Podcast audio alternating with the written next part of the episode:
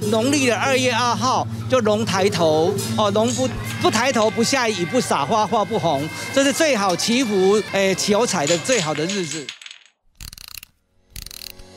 想象中的奇幻乐园，是现实里的移动世界。遗落心境即将开始。Welcome to our Wonderland。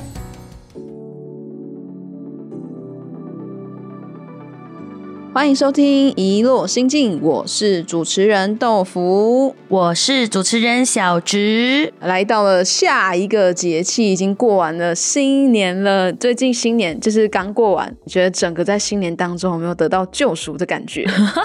救赎应该是不用用到这个词了。我要说我在新年有几个有感的东西，因为在我们这边就是新年时期，尤其快过新年或者新年这几天的时候，是非常非常的热的。跟豆腐交流的时候，就会有很大的那个反差感，因为小植的线动啊，或者是在粉砖大家看到我的分享的时候呢，都是阳光很猛烈的。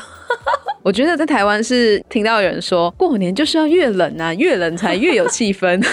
我们这里是真的是会有感觉热，它要么就是热，要么就是突然下雨这种感觉。哦，你会感觉到 OK，新年来了，就是这种感觉。然后另外一个非常非常有感的叫做塞车，因为家家户户游子都开始出动去返乡。这几天呢，在过年期间呢，政府就会很特别哦，就会宣布那个高速公路的那个大道过路费是免费的。因为我走出去就是交流道的那个出口，我就天呐，又塞车，我不出门了。你在上面塞，你在下面看。我是摇滚区，我是摇滚区，就是会很有感啦。所以整个立春给我的感觉，或整个新年给我的感觉啊，好热，好挤。不过我觉得这就是年味吧，应该要这么讲。对，有人的地方就是会特别特别有那个节庆的气氛。那来到了下一个节气呢？今天呢，我们要聊的节气是惊蛰。在惊蛰这个节气，不知道大家有没有听过？如果是我的话，我只会说，就是惊蛰这个节气在二十四个节气当中，是我觉得名字最难念的。就一开始看到，根本不知道它惊什么，这样子、哦到底叫惊什么？哎，我要说我的感觉，我对于惊蛰的印象其实是来自于看那个二十四节令鼓。之前我们有聊到嘛，节令鼓哦是都会把那个不同的节气写在鼓上面，然后我就一直觉得那个书法字写惊蛰的时候，在那个鼓上面特别的好看，因为它笔画很多，然后那个书法的流流线就会很好看。哦只要节令鼓表演的时候，我会特别留意惊蛰的那一面鼓的 表演，这是我对惊蛰的印象。那你知道惊蛰的意思吗？这个就是我要问的，因为我刚说我对金蛰印象就真的是表演的那面鼓哎，那个书法字很美的金蛰本人。他是呃象征着春天来临的春雷初响，就是当惊蛰到的时候，人们会说这个时候春天会打雷嘛，特别特别的大声，就会万物都跑出来，有点像万物复生然后萌发的景象这样子。啊立春其实都还正在慢慢的复苏的那种感觉，所以金子意思就是说醒醒了，各位，全世界开工啦的那种感觉吗？嗯，可以这么说，所以才过年晚嘛，要打一声大雷，然后叫醒大家。如果是这样子的话，很好奇啊，所以因为说打下那个雷应该是指开工，所以我在想会不会有类似那种可能开工大吉的祭典或者庆祝的方式呢？确实有，在台湾的话，只要到了金子这个节气的前后呢，会有一个特别需要生意人留意的节日，叫做土地公的头牙。我听过尾牙，但我不确定头牙就是哦，不过也可以理解，就是要有尾就有头，是这样的意思吗？可以这么说，就是因为有尾嘛，尾其实是庆祝一整年，然后我们的丰收，然后谢谢土地神啊，或者是众神明的保佑。那头就是希望可以在一年的开头，神明可以保佑我们今年接下来一整年都能够生意兴隆，所以才会说是商人们、商业界特别特别重视的一个头牙这个节庆。OK，所以土地公也就是财神的意思。嗯，在台湾的工商界的话，确实有很多人会把土地公或者说福德正神，如果你想要求财求平安，那你都会去拜土地公。可是呢，这个拜的日子跟我们初一十五不太一样，就是初一十五有人拜，但是最重要的头雅其实是在农历的二月初二，就是有做生意、有创业的各位朋友们，就是要特别留意这一天，农历的二月初二或初十六都是拜土地公的日子啦，带一些土地公爷爷喜欢的零食给他，这样子他才会保佑你一整年顺利平安。讲到土地公，小侄这边就有很多的钉钉的问号了，因为我对土地公的印象就是土地爷爷，就是我们家一定会拜到的，他都会安在我们家里的，所以我很好奇，因为我记得豆腐有跟我讲过土地公是福德正神，然后我其实一直不知道这件事。哦、i m so sorry，因为我们这边做生意的人可能一般是拜关公，哦，等下我问一下，你的印象当中比较没有土地公，或者是说你们的土地公跟我们的平常会容易见到的地方不太一样的话，那你们有拜关公，你们有头牙跟尾牙吗？嗯，这个是我自己个人经验了。我去到台湾才知道，哦，原来要吃尾牙这样，因为我们好像没有，我们只有可能一年到尾了，可能会吃一个叫做收工酒，或者是很常看到那种公司会办那种 annual 嗯 dinner 晚宴，这样就是其实就是收工酒，解读成是那种像是尾牙，也差不多是那样的意思。可是它又看起来不像是拜拜要说的那个尾牙跟头牙，它就真的是收工酒。所以我去到台湾以后，大家说，哎、要吃尾牙，我就哎都哦，原来是这样。啊，那我有一个好奇，就是因为你说大马的头牙跟尾牙好像跟台湾的那个不太一样，嗯，那你们的土地公，因为刚刚小植有说他对于土地公的印象都会安在家里，可是我其实在我家我是没有看到安土地公，就如果有的话，应该是神明厅的桌上。嗯你们土地公是安在神明厅桌上吗？我们其实是一个柜子，哎，那个叫什么啊？一个神桌，哎，上面是拜，可能看你家供什么，然后哦下面就是会放土地公，然后我们说外面会拜天神，然后会有一一个我们说神神仙住的那个红色的屋子，对然后就是拜天神这样。有些人的家可能他是祖先牌那些也会有，啊，了解。对。然后我们还有一个说法叫拿督公，如果就我在大马看过的拿督公，我觉得他们长得不太一样，跟我印象中的土地公长得很不一样。这件事情在做这个企划的时候，我们交流了一下，然后实际的去问了一些朋友，跟看了一下网络上面的资料文章的时候，发现原来是真的不一样。然后我们这边呢，叫土地公，可能不太常会直接讲说他是福德正神，我们可能会称他为大伯公。然后拿督公呢，他的形象就跟大伯公不一样。拿督公的形象，他其实跟马来人的形象有一点像，就会戴那个传统的男生会戴的那个帽子，叫做松骨帽，松告会戴这样子。然后呢，也有一个大家会普遍这样子去分别它，就会说大伯公是做里面的，拿督公是做外面的，就这样子去区分它。这件事情我就觉得大开眼界，不晓得马来西亚的听众朋友是第一次跟我一样有这样子哇哦的感觉，还是说这件事情其实你们已经见怪不怪，只有小植一个人 在惊讶当中。啊，因为你们那边祖籍真的很多，好像大家可能平常的信仰也会很不一样。所以才会变成说有这样子的说法。那如果我多方跟豆腐来回了几下的交流，发现其实大伯公应该就是所谓的那个福福德德正神正神，因为他说坐里面嘛的神嘛，然后大伯公他就有点像是说是一方土地的管理的那个神明这样子，就是保佑。拿督公可能就是一个，比如说你的农田、农地，就是你那个小土地哦上面的那个神，他帮忙会看你，就说土地这边你要使用啊，有没有安全啊，有没有就是保佑这样子，所以不太一样。那我来解释一下台湾这边我最常听到的说法，然后很有可能也是一般传统之类的传说，就是如果我们讲土地公跟福德正神，他们比较大差异，其实就是在于关阶不一样。如果你到福德正神庙看一下那个神像，如果你看到那个土地公本人，他有戴官帽，亮晶晶、金光闪闪的官帽，那表示他是有经过玉帝，也就是我们会讲天宫册封过的神明。但是如果你看到的土地公他没有戴官帽的话，那他就是在乡野当中，然后修成正果，死之后变成神的神明，所以会有人就称呼土地公说是神界的李长伯这种感觉。哦，村长对对对对对对，有一点像是这种感觉。嗯嗯嗯然后通常我们对土地公，我个人对他的印象都是老老的老伯伯。这个倒是没有什么差别，就是是一样的，就是很慈祥、和蔼可亲的一个长者。讲到大伯公，我后来有去上网找了一下大伯公的为什么会叫大伯公，我觉得也蛮有趣。但是因为这个都是不同的人的，有时候有口耳相传的一些故事嘛，所以我也就是截取几个来跟大家分享一下，觉得蛮有趣的。第一个是有讲到说为什么叫大伯公，是因为伯公是客家语的伯公，是这样念嘛？应该是。哦，大其实是指马来语的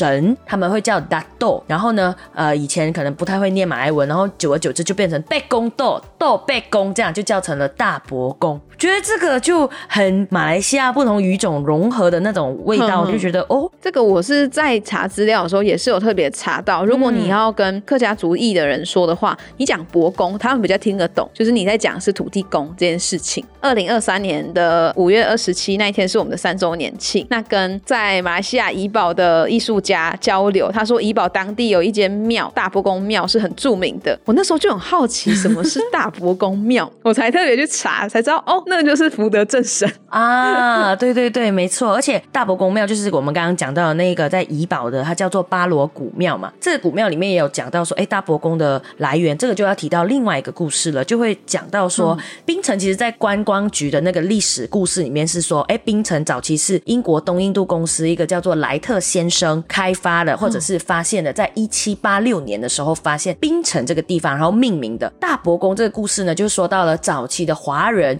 在莱特先生发现槟城之前，其实就已经上岸在这边生活的渔民，然后其中一个叫做张礼，反正他就是呃，应该说为人正直啊，然后善良，所以他过世以后呢，就大家就会尊称他为伯公，因为大伯其实有点像是说尊敬的长者那种感觉，所以就他会庇佑这一方土地这样子，然后慢慢的就有有有了一个叫做大伯公庙啊，然后慢慢流传下来，所以八楼古庙里面搜寻到的故事就会是这个故事，然后我就哦，又是。不同的说法哦，光是这个土地公在各个地方，好像就会有不一样的这个传说的故事出现。嗯，所以我觉得这个很有魅力的地方，也是我们在做这个企划的时候，一直不断的给我们一些新的养分和能量。是，哎，原来我们可能从小到大认知到的，或者我们可能没有想象过的东西，它其实一直存在在这片土地上，值得我们慢慢的去挖掘、去听。所以，如果听众朋友你有更多的 idea 的话，欢迎可以跟我们分享。哎，你听过的版本是怎么样的？不过，接下来小资就要接着去问了，因为其实刚刚我们聊到嘛，金值日跟拜土地公有很大的关联，在台湾是这样子，会有头牙这一说嘛。所以这个时候就要回到我们的主角土地公。所以我们拜土地公需要准备什么吗？或者是要注意什么吗？哦，如果你是从马来西亚来到台湾，或者是说从世界各地来到台湾的朋友，然后你也在这边可能落地生根，还是你在这里做生意的话，记得拜土地公或是福德正神的时候，你要准备一些特别的贡品，因为我们对他的形象是 old man，你知道吗？他是一个老人，所以呢，我们会准备一些他喜欢的，或者是说一些比较适合老人吃的。第一个呢，就是麻薯，就是我们会讲麻薯，它黏黏的，那它会帮你黏住钱财，因为它也软软的，所以老人家就吃得下去。但要选什么口味呢？你要选花生，因为寓意好事发生哦。好事花生，对，没有错。所以你要选花生口味的。然后你也可以再准备一些甜的糖果啊、饼干呐。甚至是一些水果，还有就是土地公也喜欢喝酒，就茶或酒，你也要准备给他。老人老人家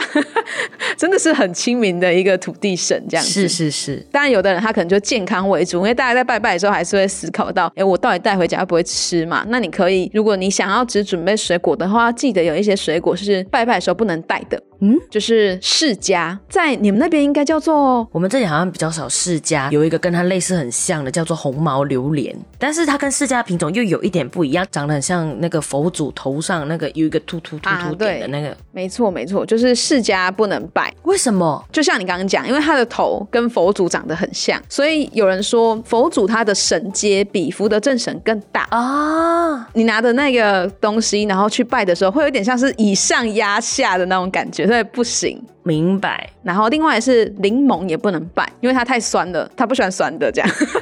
就是有一个人味，你知道吗？OK OK OK。然后还有另外两种，一个是番茄，然后跟一个是芭乐。嗯，给你猜为什么不能拌？因为你还蛮会推理的。等一下，番茄。芭乐，因为它有种子吗？它会啃到吗？哎，你真的很强哎！真的吗？你超会推理的。我跟你说，番茄跟芭乐都是因为籽的关系。因为它很多籽，所以会有人说它如果因为很多籽，会联想到跟排泄功能有关，所以它不能出现在贡品桌上。就因为它多籽，你很容易就把它排泄出来。哦，那还好，这不算我的推理吧？我就是啃到而已，就是那你有讲到多籽啊？关键字还是关键字还是有出现的。小智还是有推理天分的啊！哎，那个剧剧本杀可以找我去玩。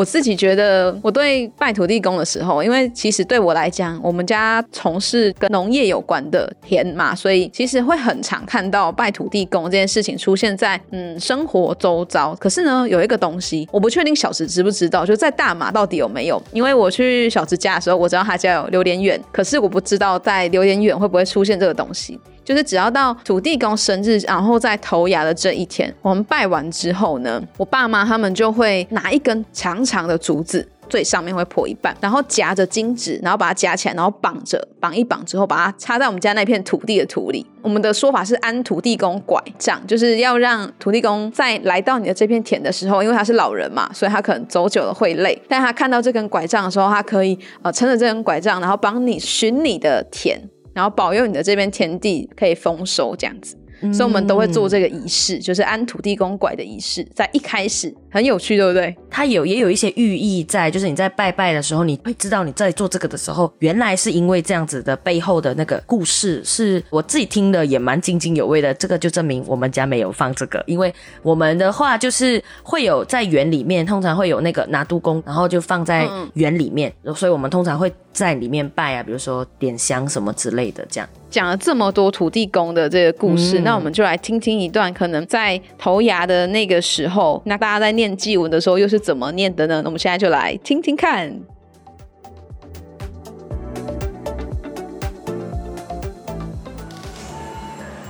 信礼恭请福德正神驾临，祈祝财运亨通，仕途顺利，吉祥如意，大吉大利，八福千祥，招财利气。合家平安，身体健康。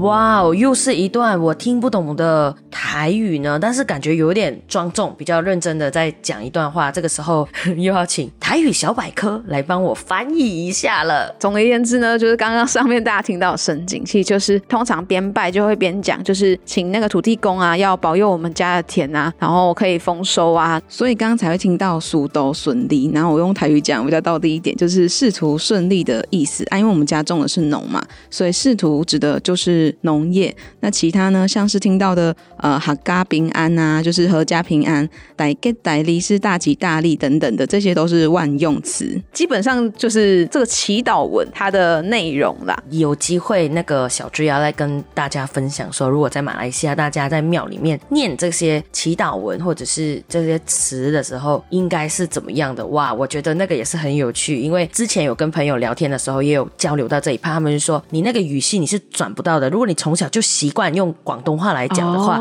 你是怎么样，你都很难变。比如说报自家的名、生辰八字啊、名字啊、土地啊什么的，就个人资料，哇，那个是整个系统是转不回来的。有机会，看来我要筹备一下来跟大家分享，所以大家可以期待一下，期待一下。接着呢，我就特别想问说，因为通常啦，我觉得拜拜最有趣的地方是它总是伴随着很多的，你要说它是小故事吗？还是传说吗？你拜神啊什么的，就是心诚则灵这样。所以这个时候就想要。要问说，如果在拜土地公或者在头牙这种过节的时候，有怎样的那种有趣的小故事，是豆腐印象当中可以跟我们挑选几个来聊聊的吗？嗯，如果是在我家的附近，因为我本人住在台中的雾峰，嗯，可能就会比较像是庙的那那间庙的故事。我个人对于这边有一间庙，呃，是曾经听过的，虽然它不是我常去拜的那一间，但是雾峰有一个别称叫阿照雾，所以阿照雾有一个呃庙，它就叫阿照雾福德祠，就是这一个名称，在 Google Map 上面就可以搜寻得到。然后这一间庙呢，它比较特别，是因为它在光绪年间就已经建起来了，而且。它跟一个历史事件这是特别有关的，但是我不知道小时候有没有听过这段历史。不过我就是简单的叙述一下，就在雾峰这里有一个很大的家族，叫做雾峰林家。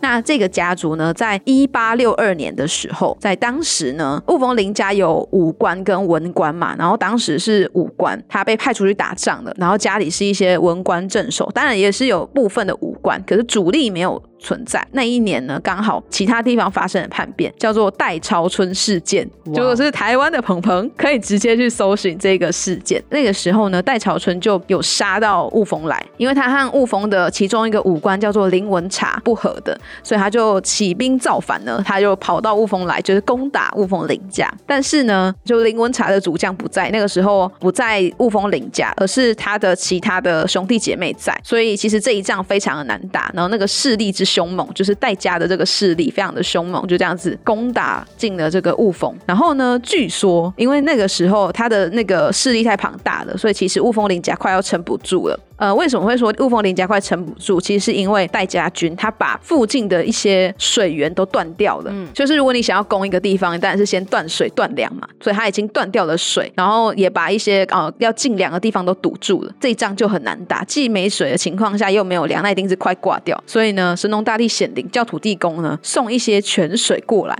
你知道神农大帝吗？神农大帝不知道，感觉是一个很厉害的神啊！对，就你有听过神农尝百草吗？我听过，哎，对哈，他神是那个神农吗？是那个神农。OK，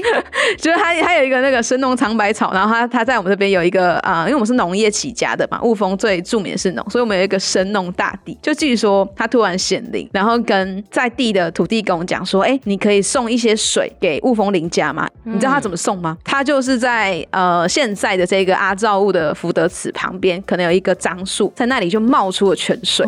所以让雾峰林家得以解救。因此这一仗就反转了，就是雾峰林家胜，然后戴家军就是败，所以这件事情就这样子落幕了。那也在这件事情过后，雾峰林家呢就建立了神农大帝庙跟阿照雾福德祠，就这两间庙是在那个时候就出现的，是因为这个由来这样子。哇，意思是说土地公显灵啦？没错，我我还在那个。消化当中，震惊当中，是不是？对对对，我自己觉得这个故事因为离我实在太久远了，所以我那个时候呢，在看这个故事的时候，有一点没有办法那么的可以跟他连接得到，反而是有耳闻一些其他的现代一点的传说，但这就是奇闻异事，大家就是听听听听，当那种茶余饭后的那个听听就好了。因为现在在那个那一间阿昭福德祠，就是那一间土地公庙的旁边，一开始是消防队的。基地，我忘记是听谁讲，反正就是据说呢，以前的那边的消防员就会说，当他们在福德庙旁边的时候，其实那一阵子很少发生火灾，就是雾峰这里很少发生火灾。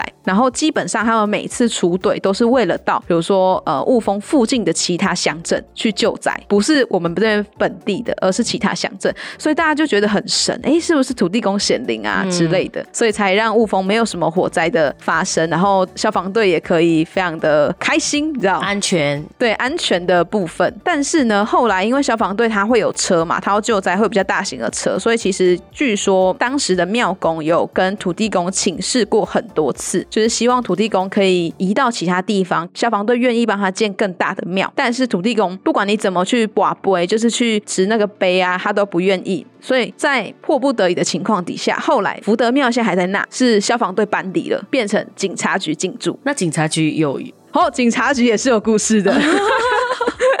对，我想说应该也不例外。对对对，然后就是据说一样是他们进驻在土地公旁边，所以据说在那一阵子真的是案子就没有什么发生什么太重大的，然后基本上都是平平安安。可是呢，有一件比较特别的事情是，只要在凌晨三四点的时候，就是警察局的那个局的分局门会自己打开，但是呢，监视器是没有任何影像出现的。所以警察局他们的人就说，会不会其实是隔壁的土地公来巡视？就是他可能在那个时间老人家比较早起嘛，所以凌晨三。三四点，他可能就醒了，然后他就进来隔壁看看、走走这样子。所以呢，后来在那一个时间值班的警局跟局呃警员们，他们就会倒一杯茶水在桌上。就放着，然后恭请他们去喝这样子。哇！可是呢，因为那时候警察局他们刚搬来的时候，虽然没有什么事情，但是警车很常故障。然后就传闻说，呃，好像是因为现在在土地公庙的旁边这块地，就这个地方以前是个刑场，在清朝时期的时候是刑场。其实为什么要盖土地公庙，有正邪的意味在。嗯。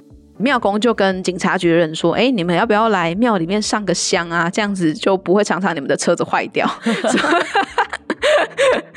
所以他们就有来，然后据说就是来了之后车子就好很多。哦，所以我觉得真的很神奇。所以你说土地公是李长伯，真的也不为过，因为你看他就是守护着一方土地的那个感觉在嘛，哈。哇，真有趣！我觉得这一集金值反而让我们又更认识了可能很传统的一些习俗啦。我们说不同的神明的这个故事，哎，怎么进进入了一个哎春雷一声响了以后，我们拜土地跟，我们聊的故事就越来越有那个神奇的感觉在。传说的那个意味就很浓厚。那不知道大家觉得今天这一节故事在台湾跟马来西亚的这个土地神的信仰，你有什么样子的想法呢？不管你有什么样的想法，都可以在 IG 或是 FB 跟我们交流分享哦。那我们今天的故事就到这边，期待我们的下一集，因为下一集呢也是跟金职有关，然后好像小职又要一个出远门的概念了。所以到底在马来西亚金职会是怎么样过呢？留个伏笔，我们下集见，拜拜。拜拜。